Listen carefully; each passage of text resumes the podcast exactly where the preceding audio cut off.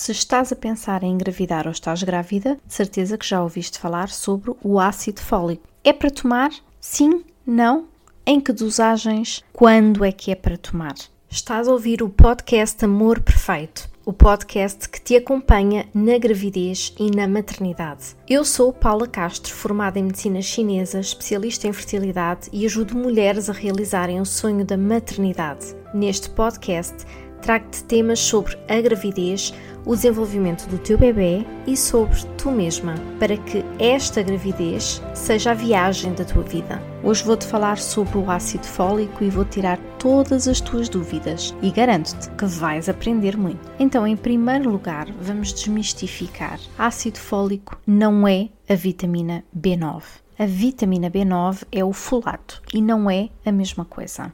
Mas vamos voltar atrás e vamos tentar perceber porque é que nós precisamos da B9. Segundo a Organização Mundial de Saúde, ela é muito importante para fechar o tubo neural, que é um fenómeno que ocorre mais ou menos à sexta semana de gravidez. E existem evidências de que o ácido fólico parece ser muito essencial na prevenção de defeitos no fechamento desse tubo neural. Podem vir a dar a espinha bífida, por exemplo. Então a dosagem diária recomendada são entre 0,4 a 0,8 mg de ácido fólico. Nas populações que têm muito risco para deficiência do fechamento do tubo neural, a dosagem pode ser um pouquinho maior, à volta de 5 mg por dia. E as recomendações são que o seu uso deva ser iniciado um mês antes da gravidez e que deva ser continuado até à 12 semana de gravidez, ou seja, até ao fim do primeiro trimestre. E agora eu vou-te explicar que estas informações já não estão perfeitamente corretas e existe mais evidência científica que fala sobre o ácido fólico que deves ter em consideração. Tendo em conta os hábitos alimentares de hoje em dia, um mês antes de engravidar pode não ser o suficiente. Então, as novas recomendações são tomar mais ou menos 3 meses antes de engravidares. E se por acaso engravidares e não for uma gravidez planeada, podes tomar uma dose um pouquinho mais alta e depois fazes a análise sanguínea e se estiver no nível correto, então tomas a dose normal, as 400 microgramas. Vamos tentar perceber quais são as funções deste micronutriente essencial. O folato vem de folha e ele encontra-se sobretudo nas folhas de vegetais verdes escuras. Ele é a chave para a multiplicação celular.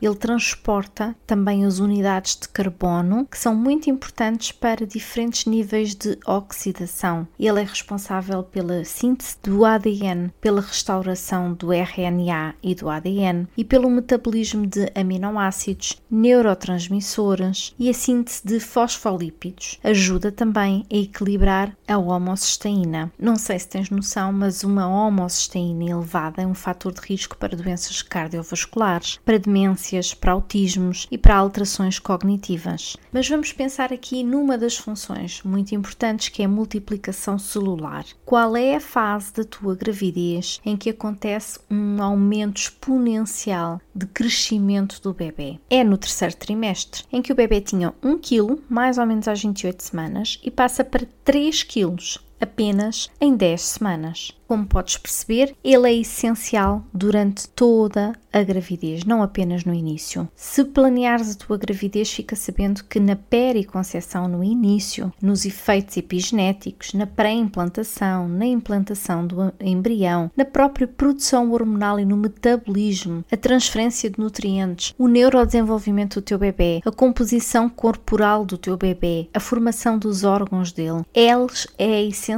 em todas estas fases. Provavelmente é o micronutriente menos estudado, mas talvez o mais importante da gravidez. Apesar de todas as grávidas o tomarem por indicação médica ou na periconceção, nem todas as mulheres têm uma quantidade suficiente no sangue. Isto porquê? Para já, porque se fores desportista ou porque se engravidares, vai haver um aumento do seu uso do recrutamento dos níveis disponíveis. Por outro lado, podes ter uma má absorção pelo intestino ou então estás a consumir poucos alimentos ricos na vitamina B9. Também existem aqui outras causas para teres os níveis baixos, por exemplo, algumas doenças hepáticas ou até mesmo algumas variações genéticas que vão alterar o metabolismo do folato e vão impedir-te a absorção e a síntese dele. Mais à frente já vamos falar um pouco disto. E existem também alguns medicamentos que vão interagir com a absorção da vitamina B9, por exemplo, medicamentos para as convulsões, os antiácidos,